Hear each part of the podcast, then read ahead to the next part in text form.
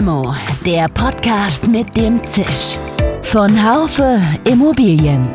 Mal süß, mal bitter. Immer prickelnd.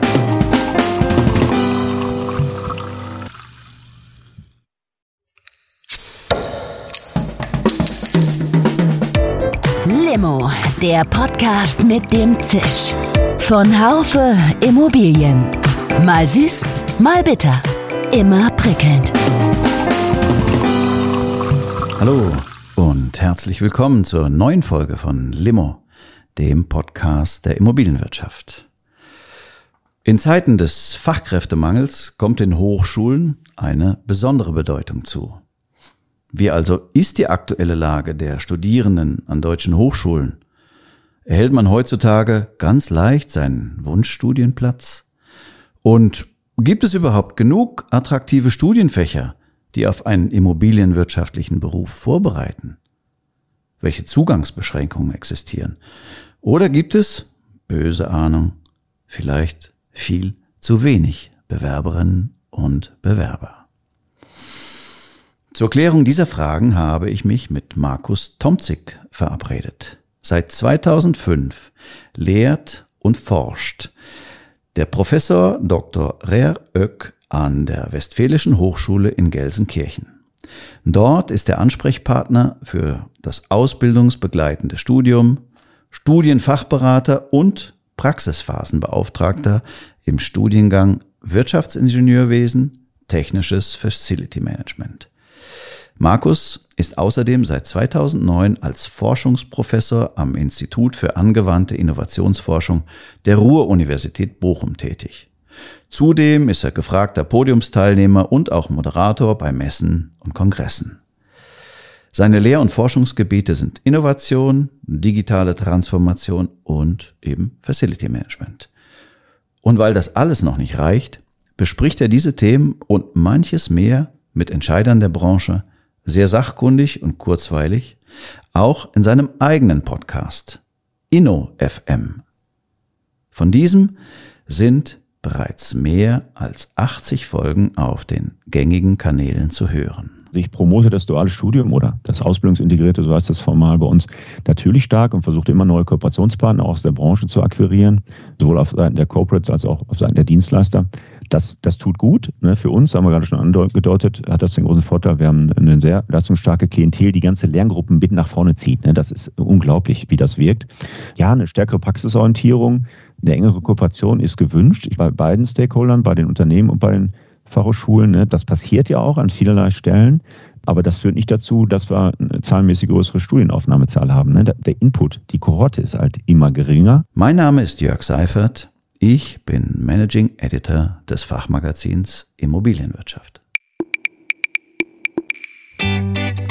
Sind Sie auf der Suche nach geeigneten Fach- und Führungskräften in der Immobilien- und Wohnungswirtschaft? Auf dem Haufer Stellenmarkt präsentieren Sie sich crossmedial in den relevanten Branchenmagazinen, Online-Portalen und Newslettern als attraktive Arbeitgeber für Ihre Zielgruppe. Finden statt suchen. Weitere Infos finden Sie unter www.stellenmarkt.haufen.de. Hallo, lieber Markus, nach Gelsenkirchen. Ja, hallo, lieber Jörg. Ähm, tatsächlich sitze ich heute im Homeoffice in Essen und nicht in Gelsenkirchen, aber ähm, schönen Dank für die Begrüßung und das tolle Intro. ja, schön. Auch aus Essen können wir uns zusammenschalten. Das bieten ja die neuen technischen Möglichkeiten hier. Du bist ja richtig ein Hansdampf in allen Gassen, was ich da alles so recherchiert habe. Äh, was ist denn deine Haupttätigkeit? Oh ja, das muss ich natürlich aufpassen. Äh, das Ministerium hört mit wahrscheinlich. Wobei äh, inzwischen sind wir Beamter der Hochschulen, nicht mehr Beamter des Landes Nordrhein-Westfalen. Das hat sich ja vor ein paar Jahren geändert. In der Tat, aber unser Präsident Bernd Kriegsmann kommt ja auch aus unserem Fachbereich und aus, aus dem Facility Management äh, und ist dann irgendwann aufgestiegen als Präsident vor, vor etlichen Jahren an der Stelle. Er dürfte also immer noch Interesse haben für die Themen und auch für den Limo-Podcast. Äh, aber Scherz beiseite. Äh, natürlich ist meine Haupttätigkeit die Professur an der Westfälischen Hochschule, dort die Lehr- und Forschungstätigkeiten. Der Rest, den du gerade angedeutet, angesprochen hast, ähm, ist natürlich abgedeckt über eine äh, genehmigte Nebentätigkeit und ist tatsächlich auch im wahrsten Sinne des Wortes eine Nebentätigkeit. Ähm, meine Profession, meine Passion gilt den Studierenden in Gelsenkirchen. Hast du heute schon ein Seminar gegeben, physisch oder virtuell? Nee, tatsächlich noch nicht. Äh, das liegt aber nicht daran, dass keine Vorlesungszeit mehr ist. Wir haben ja jetzt tatsächlich die letzte Woche Vorlesungen, dann beginnen die Klausurwochen und die vorlesungsfreien Zeiten. Die Studierenden nennen das Semesterferien. Tatsächlich haben wir auch äh, in diesem Semester noch ungefähr 75 Prozent Präsenzveranstaltungen oder schon wieder 75 Prozent Präsenzveranstaltungen gemacht. Den Rest virtuell, das liegt dann in Raumgrößen. Mittwochs habe ich aber tatsächlich eine Studierendenschaft ähm, betreut, die ein semesterbegleitendes Projekt absolviert haben, nämlich äh, ein reales Betriebskonzept für ein Shoppingcenter in Gelsenkirchen. Zusammen mit Unibar Rodamco Westfield haben wir dieses Projekt aufgelegt. Und da haben wir in letzter Zeit eben keine Veranstaltungen mit den Studien, äh, Studierenden, sondern wir haben da eine formative Betreuung ähm, für die Zeit, wo die sich auf ihre Präsentation und ihren Abschlussbericht vorbereiten, äh, haben wir halt heute an diesem Mittwoch keine, ähm, äh, keine Veranstaltung mehr mit den Studierenden, sondern die bereiten sich gerade auf die Prüfung vor. Ah ja, alles klar. Also richtig praxisorientiert. Äh, lass uns doch mal zum Eingang, also bevor man ein Studium anfängt, kommen. Äh, Gibt es eigentlich noch einen Numerus Clausus auf irgendeinen immobilienwirtschaftlichen Studiengang in Deutschland oder gerade bei euch in Gelsenkirchen aufs Facility Management? Ja, gute Frage, Jörg. Ich glaube, da habe ich jetzt natürlich keine keinen vollumfänglichen äh, Kenntnisstand, aber ich glaube, es gibt tatsächlich keinen Numerus Clausus äh, auf einen immobilienwirtschaftlichen Studiengang. Würde mich auch wundern, bei den Eingangskohorten, die da zurzeit kommen, haben wir keine Not mehr an, äh, einer Zulassungsbeschränkung. Wir hatten in Gelsenkirchen tatsächlich mal so Anfang der 2010er Jahre ein Numerus Clausus, weil wir bei einer Kapazität von damals ungefähr 110, 120 Studienplätzen 250 Erstsemester ähm, aufgenommen haben. Und das war in den Folgejahren nicht deutlich weniger. Und dann mussten wir notgedrungen ein Numerus Clausus einführen, weil alleine die, die Übungen, ja, wir sind ja sehr technisch aufgestellt mit den ganzen Gewerken, Elektro, Sanitär, Heizung, Klima und so weiter. Da sind die in den Gruppen und Praktika nur mit 20 Studierenden und da ist der Stundenplaner völlig verzweifelt, weil er in der ganzen Woche theoretisch nur diese Übungen hätte platzieren können. Und da sind noch keine anderen Veranstaltungen drin. Also mussten wir notgedrungen NC anführen, war aber nur wenige Jahre. Wir haben auch keinen abgewiesen. Das schreckt so ab, dass sich dann nur noch weniger bewerben. Wir haben also noch nie einen Studenten abgelehnt bei uns, ähm, aber tatsächlich mal ein paar Jahre Numerus Clausus gehabt. Das ist aber endlich gewesen, äh, nur wenige Jahre und mittlerweile kenne ich tatsächlich keinen Studiengang mehr in Deutschland, der so einen Numerus Clausus hat auf diese immobilienwirtschaftlichen Studiengänge. Ja, sag mal, 2010 äh, 110 äh, Studierende. Wie viele Studierende sind es heute noch bei euch? Ja, damals missverstanden. Also damals waren es 250 Studierende bei einer Kapazität von 100. Also wir hätten 110, ah. 120 aufnehmen müssen. Heute haben wir ja, in all den Studiengängen, wir sind ja so aufgestellt in unserem Fachbereich, nennt man das, die technische Gebäudeausrüstung, die reinen Ingenieurinnen und Ingenieure, dann die technischen Facility Manager und dann die Umweltingenieure, das sind unsere, drei Standbeine. Da haben wir insgesamt noch ja, um, um, die 50 Studierende, die da äh, ähm, kommen. Und die ersten Anmeldezahlen sind jetzt noch nicht veröffentlicht worden. Wir rechnen auch im Oktober diesen Jahres mit ungefähr der gleichen Anzahl von ähm, Studienanfängern. Okay, also sind die Zugangsbeschränkungen weggefallen, aber es hat nicht wirklich geholfen bei der Linderung äh, des Fachkräftemangels? Nicht wirklich. Ne? Also ist eine Zugangsbeschränkung natürlich auch nicht ausgerichtet auf die Linderung des Fachkräftemangels. Das ist einfach nur ein Selbstschutz der Hochschulen. Mhm. Und ja, du hast recht. Ähm, also die, dieses Fachkräftemangelthema, die Linderung des Fachkräftemangelthemas, das können wir an der Stelle nicht mit solchen Maßnahmen klären. Es ist insgesamt die Frage, Woran liegt es denn, äh, dass wir äh, ja schwindende Studierendenzahlen haben, dass wir auch schwindende, leider auch schwindende Absolventenzahlen haben? Ja, müssen wir immer unterscheiden, was geht da rein, was ist der Input und wer kommt nachher raus? Wir haben auch sowas wie eine Abbrecher- oder Schwundquote, nennen wir das mhm. technisch. Die ist in Teilen ja auch ein bisschen ungesund. Ähm, da versuchen wir auch einiges, um die ein Stück weit zu mildern. Aber ähm, ja, da, da müssen wir noch viel, viel Aktivitäten reinstecken, um dieses Thema Fachkräftemangel wirklich zielführend anzugehen. Okay, dann machen wir gleich mal den, den Werbeblock. Was macht denn ihr, um Studierende anzulocken? Ich weiß gar nicht, wie viel Zeit wir haben, Jörg. nicht so viel. Wir haben eine halbe Stunde. Sehr, Nach einer halben Stunde ist ja, ja, fertig. Stunde. Okay, dann, dann lege ich mal los. Äh, in kurzen Worten, natürlich machen wir ganz klassisch so Hochschulinformationstage, Online- und Präsenzberatungswochen und gehen in, in ganz viele Schulklassen äh, im Vorfeld schon und machen da Beratung, gehen auf die einschlägigen ähm, Studien- und äh, Berufsmessen und so weiter. Ne? Das, wir haben ein ganz tolles Service Center mit einer schönen Ausstattung, die das wirklich sehr liebevoll machen. Aber, und jetzt kommen wir zu den Themen, die, glaube ich, ein bisschen ungewöhnlicher sind. Wir haben natürlich uns in den letzten Jahren auch gefragt, passen wir vielleicht nicht mehr zu der Eingangskohorte, passen unsere Studiengänge vielleicht nicht mehr zu dem Profil der Schülerinnen und Schüler, die da kommen. Und wir haben uns tatsächlich ähm, angestoßen durch die Akkreditierung. Das müssen ja alle Studiengänge und Hochschulen regelmäßig eine Akkreditierung und eine Reakkreditierung machen, sonst darfst du den Studienbetrieb gar nicht aufnehmen. Und wir haben uns da ein Stück weit angepasst und den grundständigen Studiengang Facility Management. Also bei uns heißt er formal Wirtschaftsingenieurwesen Schrägstrich Facility Management und die Fern- und Entsorgungstechniker. Da haben wir uns ein bisschen breiter aufgestellt, um so ein bisschen die Bedarfslagen der jungen Menschen äh, so ein bisschen entgegenzukommen. Wir haben so einen normalen, immer noch den grundständigen äh, sechssemestrigen Studiengang und dann haben wir drei weitere Vollzeitstudiengänge, ähm, also wirklich keine Studienrichtung, sondern wirklich eigenständige Studiengänge. Das ist einmal der Studiengang mit der individuellen Einstiegsphase von sieben Semestern. Da holen wir die da ab mit ihren Stärken und Schwächen, wo sie aus dem Schulsystem bei uns ankommen. Also ich will jetzt gar nicht die alte Leier auf, aufbauen, dass wir äh, uns als Reparaturbetrieb für Schulsystem bestehen und äh, so Nachhilfekurse vorher geben. Das, das meine ich damit gar nicht, sondern sieben Semester heißt, die, die haben ja vielfach aus dem Schulsystem kommt, so in der ersten Prüfungsphase schon ihre Frusterfahrung. Um das ein Stück weit abzumildern, haben wir so ein erstes Semester mit sogenannten Flex-Modulen, wo wir die an ihren Schwächen abholen und auch mal so ein Stück weit in das, ja, die, die Studienfähigkeit versuchen, ein Stück weit höher. Okay, also das heißt, das heißt, ihr passt euch an die Erstsemester an und nicht die Erstsemester an den Studiengang. Naja, idealerweise ist natürlich keine Einbahnstraße, sondern äh, ist ähm, in beide Richtungen so. Aber ich kann das Schulsystem nicht ändern. Ne? Ich, also ich kann die jungen Menschen auch nicht ändern. Ich will sie auch gar nicht ändern. Ich bin ja auch Vater von drei Söhnen und weiß, dass man ne, die eine Generation nicht mit der anderen ja, vergleichen kann.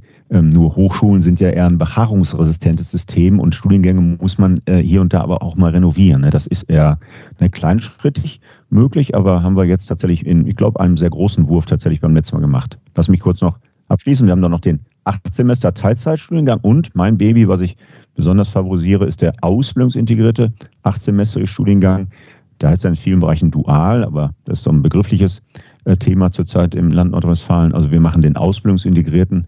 Mein Vater würde sagen, neben dem akademischen äh, Betrieb bei uns an der Hochschule lernen die dann auch was Richtiges im Betrieb, technischer Zeichner, SAK, Immobilienfachwirt, was auch immer. Ne? Also die, diese drei Studiengänge haben wir tatsächlich aufgelegt. Ist das ein duales Studium? Genau, das ist das duale Studium. Da gibt es ja berufsbegleitend, berufsintegrierend, ausbildungsintegrierend und das die letztgenannte Variante machen wir.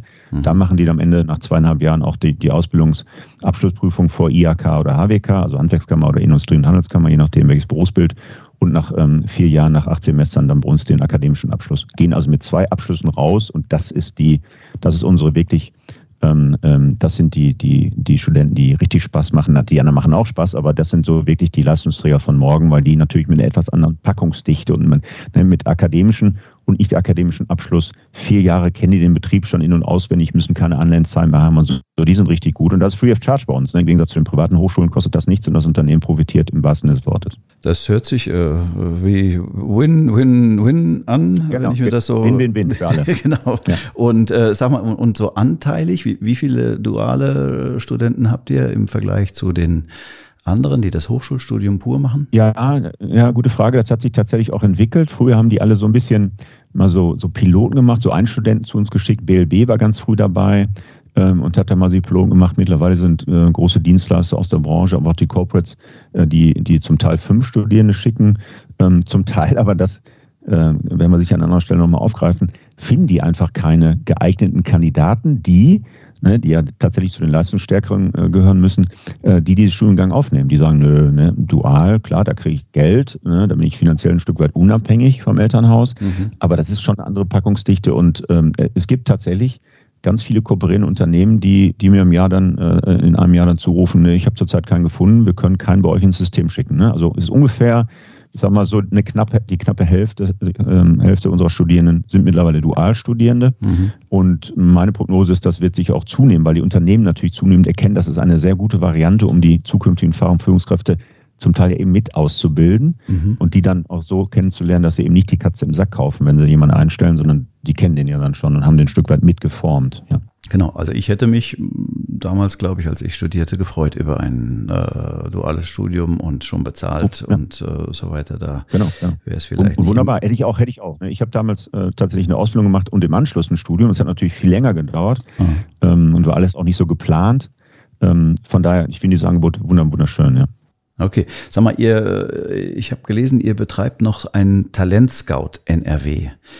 Was macht, was macht der und äh, wie kriegt man, also wie findet man die Talente und wie kriegt man junge Leute dazu, technische Berufe zu lernen? Das würde ich zunächst sagen, ähm, das ist natürlich für alle Fachrichtungen, für alle Studiengänge, ne? Ähm, äh, äh, sag mal, ein Projekt und eine Beratungsleistung. Es wäre schön, ne? Ähm, wenn das nur für die FMler wäre, aber tatsächlich werden natürlich auch alle anderen Studiengänge da ein Stück weit beworben und betreut. und ist eben nicht nur eine Studienberatung, muss man sagen. Dieses Talentscouting, ähm, werde ich gleich noch zwei, drei Sätze zu sagen, zielt eben nicht nur ab auf die Erhöhung der Akademikerquote beziehungsweise auf die Steigerung der Studierendeneingangszahl, sondern das ist tatsächlich entwicklungsoffen, äh, geht dann auch in die Beratung hin, äh, was eine berufliche Ausbildung angeht. Ne, ich halte übrigens auch ja nichts von einer Akademiker-Illusion, mhm. dass alle irgendwie studieren müssen in einem Jahrgang, sondern wir brauchen ja tatsächlich auch eine Umsetzungselite, ne, die die PS dann auch auf die Straße bringen. Und das ist ja äh, ganz besonders auch im FM ein Riesenengpass. Wir brauchen ja nicht nur die Akademiker, sondern wir brauchen ja auch tatsächlich die gewerblich ähm, Geschulten an der Stelle. Äh, und da zielt tatsächlich dieses Talentscouting drauf ein. Was verbirgt sich dahinter? Ähm, wir haben ja tatsächlich den ersten Talentscout Deutschlands gehabt. Der, ah, das ist schon einige Jahre her, ich erinnere mich gar nicht mehr richtig genau, der quasi in die Schulen geht. Mittlerweile sehr ausgebaut. Ähm, Gibt es da, ich glaube, an über 70 Schulen, sind sogar noch mehr, ich glaube, hunderte von Schulen an der Stelle und ein paar ähm, Universitäten im Land Nordrhein-Westfalen, die dieses Talentscouting in, äh, in Analogie zu diesem ersten Projekt von uns umsetzen. Wir müssen wissen, dass ungefähr von 100 Grundschülern nur 21 das Studium aufnehmen, während von 100 Akademikerkindern ungefähr 75 Prozent an die Hochschule gehen. Ne? Und das ist in unserem Einzugsgebiet ein Potenzial. Ne? Wir haben eben Kinder aus bildungsferneren Schichten an der Stelle. Das sind nicht nur ähm, äh, ausländische Studierende, sondern tatsächlich eben aus akademisch oder aus bildungsferneren Bereichen, wo wir jetzt sehr aufwendig mit diesen Talentscouts in Grundschulen gehen, in äh, weiterführenden Schulen äh, an der Stelle und dort eine ganz gezielte Beratung und nicht nur eine Studienberatung, sondern eine Berufsberatung machen, die Potenzialträger von morgen entdecken in Bereichen, die selber vielleicht noch gar nicht auf dem Schirm haben, dass sie auch das Potenzial haben, Studium zu beginnen. Grundschule, wenn ich da mal einhaken darf, äh, Markus. Ja, Grund, genau, ja. Grundschule ist ja super früh. Also ich habe mir in der Grundschule noch keine Gedanken gemacht, was ich mal werden will, ja, so richtig. Nee, haben, machen, die, machen die Kinder auch nicht. Und die Beratung sieht natürlich anders aus in der Grundschule als nachher beim Talentscouting. Das Talentscouting im engeren Sinne ist tatsächlich bei den weiterführenden Schulen, also ähm, Oberstufe oder Berufskollegs äh, in den äh, Abschlussjahrgängen. Wir haben aber auch ein Schülerstipendiumprogramm mittlerweile, Rottalente heißt das, wo wir tatsächlich das Engagement, das Talent und die Leistungsbereitschaft von jungen äh, Menschen entdecken wollen und die tatsächlich jetzt mit einem Stipendium nicht Geld äh, überweisen, sondern äh, das ist im Grunde so ein richtiges Bildungsprogramm, wo die jungen Mädels und Jungs dauerhaft persönlich beraten, was Bildung und Ausbildungsfragen angeht. Das sind Workshops, das sind Seminare, das sind kulturelle Veranstaltungen. Wir gehen einfach mal mit denen ins Theater, wir machen Exkursionen ins Ausland mit denen. Also die sollen richtig mal was kennenlernen, mhm. damit die aus ihrem privaten, aus ihrer privaten Blase rauskommen. Das ist gar keine Wertung, aber die sollen was kennenlernen an der Stelle. Und das sind dann Kinder, wo man gleichzeitig äh, ein Potenzial entdeckt, die wir dann weiter in der Schule ähm, am Ende des Tages auch betreuen. Äh, und da sind ganz faszinierende ähm, Fallbeispiele dabei, die, die wirklich einen super Weg einschlagen. Und damit meine ich eben nicht immer nur das Studium, sondern wirklich auch einen tollen beruflichen Weg einschlagen. von daher sind wir da, stecken wir da relativ viel Ressourcen rein, aber auch von der Politik natürlich hofiert. Ne, das mhm. Talentscouting, diese Talentmetropole, die bekommt Besuch vom Bundespräsidenten. Wir haben den Weiterbildungspreis der Bundeskanzlerin noch bekommen vor ein paar Jahren an der Stelle, weil das eben mit zahlreichen äh, TV-Berichten und Dokumentationen, weil das so ein Riesenthema ist. Die Talente von morgen entdecken heißt, ähm, wir müssen ne, bei schwindenden demografischen Themen müssen wir in der Tat ja sehen, dass äh, wir eine, eine, eine, sinkende Quantität haben. Und ähm, da müssen wir in alle möglichen Bereiche reingehen, um die Potenzialträger von morgen zu entdecken, die das selber noch nicht auf dem Schirm haben. Und deshalb stecken wir so viel Geld rein, okay. äh, gehen äh, mittlerweile 400 kooperierende Berufsgesamtschulen, Gymnasien an der Stelle in ganz Nordrhein-Westfalen, um diese Beratung über, ja, mittlerweile sind 70, glaube ich, über 70 Talentscouts, die da rumfitschen in Tausenden von Klassen äh, und dann so eine Beratung machen. Ne? Und ähm, ja, jetzt kannst du sagen, sollen ja die Schulen selber machen, aber das machen wir in der Tat ähm, auch über so ein Talentkolleg Ruhe mittlerweile in Herne, wo die überwiegend aus Nicht-Akademiker-Familien tatsächlich talentierte junge Menschen suchen, die dann vielleicht zu unserer Schule, zu unserer Hochschule kommen oder eben in eine Berufsausbildung gehen, in andere Bildungsgänge, die sie selber auch noch nicht auf dem Schirm hatten spannend, äh, die jungen Leute da abzuholen und so viel Werbung da reinzustecken. Also ich meine, in die Schulen kommen ja nicht so viele. Wer, wer, wer ist denn, kommt in die Schulen noch, um was zu machen? Also die Bundeswehr oder so darf da was machen. Manchmal gibt's so. Ja, mittlerweile dürfen sie wieder. Ja. Genau, manchmal gibt's so, genau, gibt's äh, irgendwie so, so, so, so Messen, Ausbildungsmessen und sowas in den Schulen direkt oder an den Hochschulen. Aber schön, dass ihr da zugegen seid. Äh, sag mal, müsst ihr eure Studiengangsbezeichnung auch äh, mit äh, fancy Begriffen schmücken? Also gibt es bei euch den, den, die ESG-Ingenieurin oder das Building Information Model vielleicht oder so oder den FM-Digitalisiererin oder ähnliches. Äh, brauchen die Berufe von morgen solche Bezeichnungen oder kann man auch einfach Wirtschaftswissenschaften und Ingenieurwesen mit Fachrichtung FM studieren? Ja, im Moment geht das wirklich nur in Anführungsstrichen. Da blutet mir so ein bisschen das Herz. Bei der letzten äh, Reakkreditierung habe ich mich tatsächlich stark gemacht, dass wir in irgendeiner Form auch in dem Studiengangsnamen das digitale Label mit aufnehmen, möglicherweise auch irgendwie das Thema Nachhaltigkeit. Das sind bei uns ja auch ähm, Schwerpunkte im Curriculum. Konnte mich da aber nicht durchsetzen. Also wir sind da eher bodenständig geblieben und haben das FM-Studium zum technischen FM-Studium genannt. Das ist aber eher eine Frage der der, der Ehrlichkeit, denn wir haben ganz starke technische Schwerpunkte. Ne? History Matters, sage ich immer. Wir kommen aus dem Maschinenbau, der Fernentsorgungstechnik und dann in FM und haben natürlich ganz andere Schwerpunkte als die Kollegen aus Münster, die aus der Ökotophologie kommen. Deshalb haben wir das Label Technik noch davor gesetzt. Das, ähm, also ich hätte gerne ein bisschen einen Titel gehabt, der ein bisschen mehr sexy, ein bisschen mehr Aufmerksamkeit erregt. Du hast gerade schöne Beispiele gebrannt. Eine ESG würde man heute vielleicht sagen. Building, äh, also BIM haben wir natürlich als Fach äh, mit aufgenommen, ne? Ähm, von einem der jüngeren Kollegen, die das mittlerweile ins, in das Curriculum integriert haben. Aber ob das ein FM-Digitalisierer ist oder ähnliche Begriffe, die du gerade genannt hast, na, muss natürlich ähm, so ein bisschen, das, ein bisschen gucken, dass man, dass man nicht zu abgehoben wird und ähm, vor allen Dingen gibt es da ein Stück weit auch Widerstände in der Hochschule. Also wir sind da noch etwas zurückhaltend. Ich würde gerne etwas mutiger sein, äh, um dann die Branche, gerade so die FMler, ne, du kennst dieses alte Gerücht des akademischen Hausmeisters. Oh Gott. Ähm, also ich würde da gerne ein, ein sexy Berufsbild draus machen. Ich glaube, es ist nämlich in der Tat ein sexy Berufsbild. Das kommt natürlich nicht immer in dem Label rüber, wie du es gerade angedeutet hast. Das ist ja vielleicht in den Hochschulen auch ein dickeres Brett, äh, das zu bohren und zu gucken, wie man da gescheitet. Aber eben eine ganz andere Ausrichtung. Sie macht ja selber Immobilieninvestment und, und Portfolio und so, also keine FMler, aber immerhin das Digitale im Label. Das ist eine Sache. Äh, andere Sache ist ja, wir gendern hier so schön. Äh, deshalb gleich meine Frage, wie hoch ist euer Frauenanteil unter den Studierenden? Oh, der, der ist erfreulich hoch bei den FM-Lern haben wir tatsächlich ungefähr hälftig äh, Frauen und Männer. Mhm. Bei den reinen ingenieurwissenschaftlichen Studiengängen, die TGAler und die Umweltingenieure, ähm, äh, da haben wir dann, ja, ich würde mal schätzen, einen kleinen zweistelligen Prozentbereich Frauen. Das ist traditionell so. Na klar, wir machen auch den Girls Day und all die Beratungsangebote, aber Frauen in die Ingenieurwissenschaften zu bekommen, ist immer noch ein dickes Brett. Bei den FMler, bei den Wirtschaftsingenieuren tatsächlich nicht. Da haben wir ungefähr gleich einen Anteil Frauen und Männer. Okay. Sag mal, und äh, du sagst, ihr macht euch äh, auch viele Überlegungen, wie ihr den Studiengang ausformuliert, wie ihr ihn gestaltet, wie ihr ihn designt vielleicht. Wie lange ist die Halbwertszeit? Also heute, wo sich die Anforderungen so schnell ändern, ja, wo Digitalisierung rauf und runter gesprochen wird, wo man vielleicht ganz andere Fertigkeiten und Fachkenntnisse braucht. Ähm, wie lange hält so ein Studiengang bei euch? Wie oft musstet ihr, sagen wir, in den letzten fünf Jahren alles umschreiben? Oh, alles umschreiben ist schwierig, ähm, Jörg, weil du darfst ja gar nicht alles umschreiben. Wenn so ein Studiengang einmal, und das ist eben Gesetzeslage, du musst den akkreditieren, das heißt, der Akkreditierungsrat muss den absegnen, dann liest du das Curriculum vor, den Workload und all das, was man so machen muss. Das ist ein Riesenpamphlet, was da entsteht und richtig Aufwand, da gehen richtig Mannmonate oder Personalressourcen rein, bis man so einen Prozess, der mehrjährig dauert, tatsächlich, bis man den abgeschlossen hat.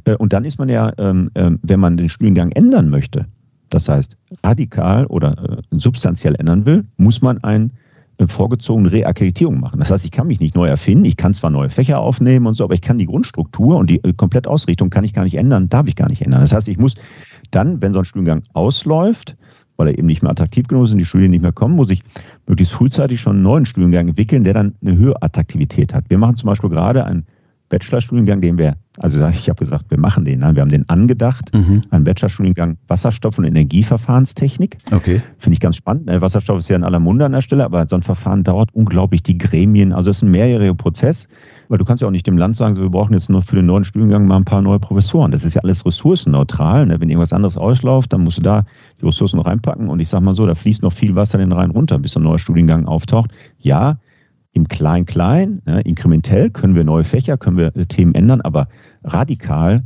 kann man so einen Studiengang, darf man den gar nicht ändern. Und deshalb, ja, das ist auch ein Nachteil des Hochschulsystems, Jörg, da ist draußen die Entwicklung ja viel dynamischer als die Entwicklung der Studiengänge in Hochschulen. Und das meinte ich vorhin, ne? vielleicht passen unsere Studiengänge gar nicht mehr zu den Anforderungen der Studierenden, aber auch nicht mehr zu den Anforderungen der Praxis, weil die sich viel äh, ja, dynamischer, manchmal ja auch hektischer entwickeln. Äh, und in Teilen können wir da schlichtweg auch gar keinen Schritt halten. Ne? Also ich denke da Themen an, aber ehrlicherweise muss man sagen, da, das, da sind Grenzen. Klar, also wenn, wenn die Studiengänge nicht mehr zu den Anforderungen des Marktes passen, dann denke ich, muss man dringend äh, was tun. Also haben wir eine äh, Erscheinung wollte ich noch abfragen. Sagen wir, studieren eigentlich alle fertig bei euch? Du hast vorhin schon mal von der Abbrecherquote gesprochen, aber ich habe auch gehört, es gibt solche äh, Momente, wo die Firmen einfach unfertige Leute, also noch vor dem ersten Abschluss rauskaufen, weil der Fachkräftebedarf so groß ist, dass sie sagen, komm, wir nehmen dich auch so, wir bilden dich hier fertig aus. Ja, gut, das tun sie ja nicht. Ne? Die bilden die zwar aus, die machen dann ja, in einer Form eine Kompetenzentwicklung, mhm. schmeißen die ins kalte Wasser und sagen so, jetzt bist du Projektleiter hier, weil sie eben so einen großen Druck, so eine große Not haben, die Projekte zu besetzen. Also es gibt ja, es gibt eine Abbrecher- oder Schwundquote. Die ist jetzt erstmal unabhängig von den Unternehmen und den äh, Ausgängen, dass Leute eben schlichtweg das falsche äh, Kreuz bei der Studienwahl machen, dass sie tatsächlich die, die Studien, ähm, also die, die Studierfähigkeit und Bereitschaft nicht haben. Manchmal nur eins von beiden, manchmal auch beides. Das muss man einfach ernst nehmen, ist ja nicht schlimm. Ne? Also wenn man sich dann neu orientiert, ähm, ist ja kein, kein Verbrechen. Aber ähm, gucken wir mehr so End of Pipe, da kommen natürlich Studenten, die mir sagen, Herr Tomzig, ich habe jetzt ein Angebot von einem Unternehmen, das ist nicht nur in dem konsekutiven Masterstudiengang, der so ein bisschen berufsbegleitend nicht angelegt ist, aber in der Praxis aussieht. Die kriegen da ein Angebot, richtig viel Geld verdienen und die schreiben dann manchmal ihre Master und manchmal auch ihre Bachelorarbeit gar nicht mehr. Denn die müssen dann wirklich zurückholen, die, die mhm, mhm. anflehen, dass sie ihr Studium noch zu Ende machen. Das gibt es. Mhm. Und wir haben aber auch das Phänomen, dass Unternehmen tatsächlich diese Studienabbrecher, die aus irgendwelchen ähm, Gründen das Studium nicht zu Ende bekommen, dann mit, mit Kusshand nehmen. Ne? Ach so, es, okay. Es gibt ja, sogar okay, schon, ja. es gibt, ja, ja, die, die nehmen ja auch Studienabbrecher und es gibt sogar schon Unternehmen, die äh, vor Klausursälen stehen, äh, ja, und äh, die Studenten befragen, wenn sie rauskommen, ob sie denn ein schlechtes Gefühl haben und wenn sie durchgefallen sind, äh, wir nehmen dich trotzdem. Hier hast du mal die Visitenkarte. Ne? Also es gibt so Stiegelblüten in alle Richtungen, Okay. proaktiv. Studenten aus dem System abwerben kommt zum Glück ganz selten vor, wird aber auch äh, erzählt. Ähm, und ansonsten ja, unsere Studenten schreiben halt keine Bewerbung mehr, weil die ähm, tatsächlich an, in jeder Phase des Studiums die Möglichkeit haben, auszusteigen und einzusteigen bei irgendeinem Unternehmen, die ja hinder, äh, dringend äh, Fachkräfte suchen. Ja, Wahnsinn. Also man schreibt keine Bewerbung mehr. E egal. Also da hat sich die Wirtschaftslandschaft total gedreht gegenüber dem, was ich noch kenne und äh, keine Ahnung, vor zehn Jahren war es auch noch anders, ja. Und ähm, ich meine, ich hatte so die Idee, vielleicht also du hast schon gesagt, das duale Studium spielt bei euch eine größere Rolle und äh, wird immer stärker. Also, aber wenn ich jetzt sehe, wenn die dann rausgekauft werden zum Teil oder die Leute auch ohne Abschluss genommen werden, äh, ist dann so stärkere Praxisorientierung und noch engere Kooperation mit den Firmen wäre dann ja auch nicht unbedingt ein Anreiz zur zahlenmäßig größeren Studienaufnahme, oder? Ja, machen wir natürlich. Ne? Also ich promote das duale Studium oder das Ausbildungsintegrierte, so heißt das formal bei uns, natürlich stark und versuche immer neue Kooperationspartner aus der Branche zu akquirieren, ähm, sowohl auf Seiten der Corporates als auch auf Seiten der Dienstleister. Das, das tut gut. Ne? Für uns, haben wir gerade schon angedeutet, hat das den großen Vorteil, wir haben eine sehr leistungsstarke Klientel, die ganze Lerngruppen mit nach vorne zieht. Ne? Das ist unglaublich, ähm, wie, wie das wirkt. Mhm. Ja, eine stärkere Praxisorientierung, eine engere Kooperation ist gewünscht. Ich glaube, in beiden ähm, bei beiden Stakeholdern, bei den Unternehmen und bei den Fachhochschulen. Ne, das, das, das passiert ja auch an vielerlei Stellen. Ähm, aber das führt nicht dazu, dass wir eine zahlenmäßig größere Studienaufnahmezahl haben. Ne? Der, der, Input, die Kohorte ist halt immer geringer. Mhm. Ne? Und in Pandemiezeiten wissen wir gar nicht, wo die alle geblieben sind. Wir haben einen kleinen Knick gehabt. Also wir haben kontinuierlich ja Studierenden Rückgänge zu verzeichnen, nicht nur bei uns, in allen Studiengängen und an allen Hochschulen in Deutschland. Ähm, und jetzt haben wir durch den Pandemie, ähm, durch die Pandemiephase nochmal einen richtigen Knick bekommen und das ist auch nicht so richtig erklärbar, wo die jungen Leute bleiben. Das Handwerk klagt, das kann in meiner Ausbildung beginnt. Wir klagen, dass wir schwindende ähm, Studierendenzahlen haben. Ne? Also diese Praxisorientierung ist äh, super, super gewollt und wird auch richtig ähm, angeschoben, aber hilft an der Stelle wirklich nicht. Ja gut, dann äh, was könnte doch helfen? Lass uns da nochmal überlegen. Was, was habt ihr, was habt ihr im, im Köcher? Ich will jetzt nicht sagen, dass wir ratlos sind, wie wir wieder ähm, aus, aus 20, 50 Anfängern äh, 150 machen. Mhm. Ähm, aber wir probieren natürlich alles aus, ne, den wir gerade geschilderten Projekten an der Stelle, den Kontakt zu den Unternehmen, äh, zu Modernisierung unserer Studiengänge. Das haben wir jetzt alles gemacht in letzter Zeit und jetzt warten wir mal ab, wie das wirkt. Ne? Also jetzt Pandemie, ne, da, da machen wir mal so ein bisschen eine Klammer drum, das ist ein Sondereffekt wenn wir dann wirklich mal, so wie ich ja hoffe, jetzt im Herbst keine Rolle, rück, Rolle rückwärts machen und wieder in, unter pandemischen Bedingungen so einen Studienbetrieb organisieren müssen mhm. äh, und wieder mal in, im Normalzustand ankommen, dann hoffe ich mal, dass es wieder ansteigt. Äh, ansonsten, tja, Ansonsten, Jörg, äh, müssen wir noch mal gucken, was wir wirklich äh, dann noch für Alternativen haben. Gut, also ihr macht einiges, äh, hast du ja beschrieben, das äh, die ganze Zeit. Und äh, ich meine, tue Gutes und, und rede drüber, das machen wir jetzt. Vielleicht hört es ja äh, der eine oder die andere und äh, meldet sich mal bei euch und guckt sich das mal an. Ähm, ich wollte äh, zum Schluss noch auf deinen Podcast InnoFM äh, zu sprechen kommen. Der ist ja bereits ein halbes Jahr älter als unsere Limo, ja. Der, wir haben ja, äh, ja, im Januar 2020 angefangen und das ist ja echt, und ich finde den fachlich richtig gut. Ich meine, was hat dich geritten, dir alle zwei Wochen auch diesen noch ans Bein zu binden? Ja, gute Frage, fragt sich meine Frau dann auch zwischendurch mal. okay. In, in, der Tat äh, ist das immer so, ich bin ja von Haus aus nicht nur schlichter BWLer, wie ich immer äh, sage, sondern ich bin ja ähm, Innovationsforscher. Mhm. Ähm, also ich habe im ähm, Innovationsbereich ähm, das Institut, was du vorhin angedeutet hast, habe ich ja ein paar Jahre als Geschäftsführer geleitet, bin da als Student eingestiegen, bin dann irgendwann als Projektleiter und dann als Geschäftsführer habe ich dieses Institut, was ja äh, schon seit mehr als 30 Jahren existiert, in, in Bochum. Das ist so meine Historie. Und äh, mein Doktorvater, einer der renommiertesten Innovationsforscher in Deutschland, leider zu viel zu früh mit 60 Jahren verstorben, der Erich Staud, der hat immer gesagt, wir reden nicht nur über Innovation, wir machen auch Innovation. Okay. Ähm, und ich bin ähm, ja nicht nur Innovationsforscher, sondern auch Vater von drei Söhnen. Und die haben dann relativ früh gesagt, hier, da ist der Podcast so und so, der wird dir bestimmt auch gefallen, hör den mal. Und ich so, Podcast? Ja, gar mache ich. Ne? Dann habe ich den beim Joggen mal gehört, die eine oder andere Empfehlung meiner Kinder. Mhm. Und habe dann irgendwann, Jörg, gedacht, warum mache ich nicht selber mal einen Podcast? Ne? Also die haben zum Glück von diesem, von diesem Alter meiner Söhne, die haben natürlich alle so einen Gaming-PC gehabt und waren so ein Stück weit abhängig. Zum Glück hat sich das erledigt mittlerweile. Mhm. Äh, und dann habe ich mir die Technik, dieses Mikrofon und so ein bisschen Technik von äh, deren Schreibtisch in mein kleines, selbstgebautes Podcast-Studio geholt und habe einfach mal angefangen, einfach mal gemacht. Ich habe den Wolfgang Moderegger angerufen und gesagt, können wir mal eine Podcast-Folge machen? Er sagte, ja klar, machen wir. Und so hat das angefangen. Mhm. Das hat natürlich so ein paar Professionalisierungsstrecken hinter sich gebracht. Das war am Anfang sehr hemdsärmlich. Ja.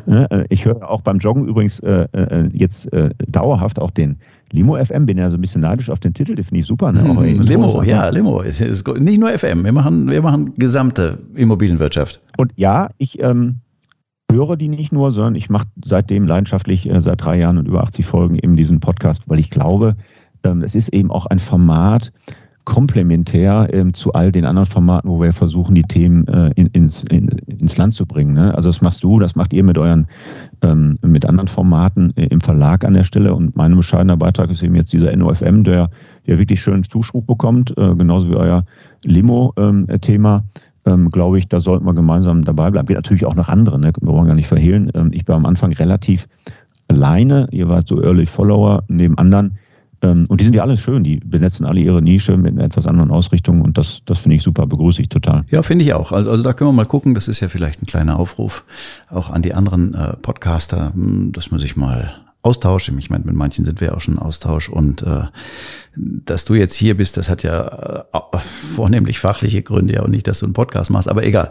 Das ist ja eine ganz äh, schöne, ähm, sagen wir mal, Überkreuzverstärkung vielleicht, die wir hier so dann machen. Das finde ich, finde ich gut. Hast du wahrscheinlich auch gesehen, Jörg, da gibt's ja auch ähm, auf den einschlägigen sozialen Netzwerken immer wieder so Listen, ne, die sammeln dann die ganzen Podcast immobilienbezogen und das ist ja schon eine ganz erklägliche Liste, die mittlerweile auftaucht. Vielleicht so, ist lange schon geworden. wirklich mal eine Veranstaltung machen und uns da ein Stück weit austauschen. Ne? Ähm, das rufe ich dir aber als Auftrag zu. Das ja, danke. Aufträge weiß ich noch nicht, ob ich die annehme, aber egal, wir haben genug zu tun. Äh, pass auf, also keiner kommt aus diesem Podcast ohne die Frage nach der Limo. Mit wem würdest du eine Limo gerne trinken, wenn wir dir eine ausgeben würden? Und warum natürlich? Ja, nehme ich gerne an das Angebot, eine Limo zu trinken und zwar mit einer Digitalministerin oder einem Digitalminister. Nur leider gibt's den ja noch nicht. Ne? Also das ist mehr so ein fiktiver Wunsch von mir. Also der, ich glaube, Taiwan hat einen. Der, der sogenannte Digitalminister Wissing ist ja, äh, ich will nicht sagen zahnloser Tiger, aber dieses bloße Anhängsel, was er eben nicht mehr sein sollte, ist er ja tatsächlich äh, immer noch. Ne? Ist ja durch diesen ganzen Ressortzuschnitt und durch die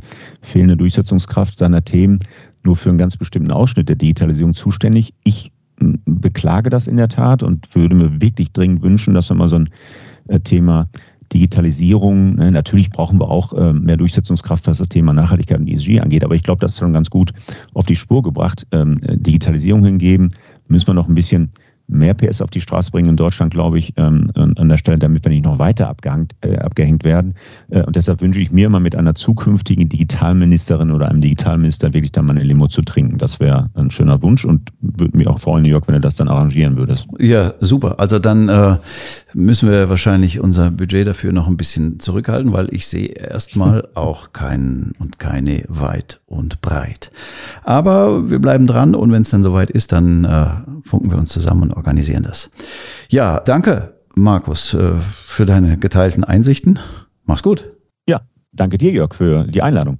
Das war Limo, der Podcast der Immobilienwirtschaft. Heute mit Markus Tomzig. Markus ist der Erste in seiner Familie mit Abitur. Er ist Professor geworden. Allein diese Tatsache könnte ja für viele Ansporn sein, nun vielleicht auch die Hochschulbank für ein Erststudium zu drücken oder sich in diesen bewegten Zeiten weiter zu qualifizieren.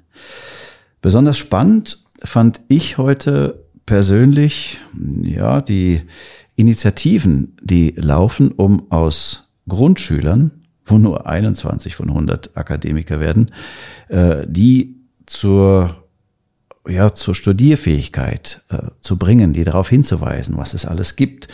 Uh, bei Akademikerkindern braucht man das nicht so sehr. Und ich meine, die Studiengänge heutzutage, was Markus erzählt hat, ist ja so, da wirst du direkt aus dem Studium herausgekauft. Oder noch bevor du fertig bist, hast du deinen Arbeitsvertrag in der, Sta in der Tasche. Das sind äh, traumhafte Zeiten im Vergleich zu dem, was äh, ich mal hatte äh, während meiner Studienzeit, aber die ist auch schon länger her. Und äh, das könnte ja auch ein, ein, weiterer Ansporn sein. Allerdings, und das fand ich auch noch spannend, warnt ja Markus vor der Akademiker-Illusion und setzt eher auf eine Umsetzungselite. Das finde ich ein schönes Schlusswort. Vielen Dank fürs Zuhören, liebe Limo-Fans. Ich hoffe, Sie hatten auch diesmal einige Aha-Momente. Limo gibt es auf allen gängigen Podcast-Kanälen. Wir hören uns wieder am nächsten Montag ab 8 oder, das ist ja das Wunderbare am Podcast, wann immer Sie wollen. Mit großem Dank auch an das gesamte Team von Marketing bis zur Regie und Technik verabschiede ich mich vom Limo-Mikrofon. Tschüss und bis zum nächsten Mal. Ihr Jörg Seifert. Schön, dass Sie dabei waren. Bis zur nächsten Folge von Limo, dem Podcast mit dem Zisch von Haufe Immobilien. Um keine Folge zu verpassen, abonnieren Sie doch einfach den Podcast in Ihrer Podcast-App. Schön, dass Sie dabei waren. Bis zur nächsten Folge von Limo, dem Podcast mit dem Zisch von Haufe Immobilien.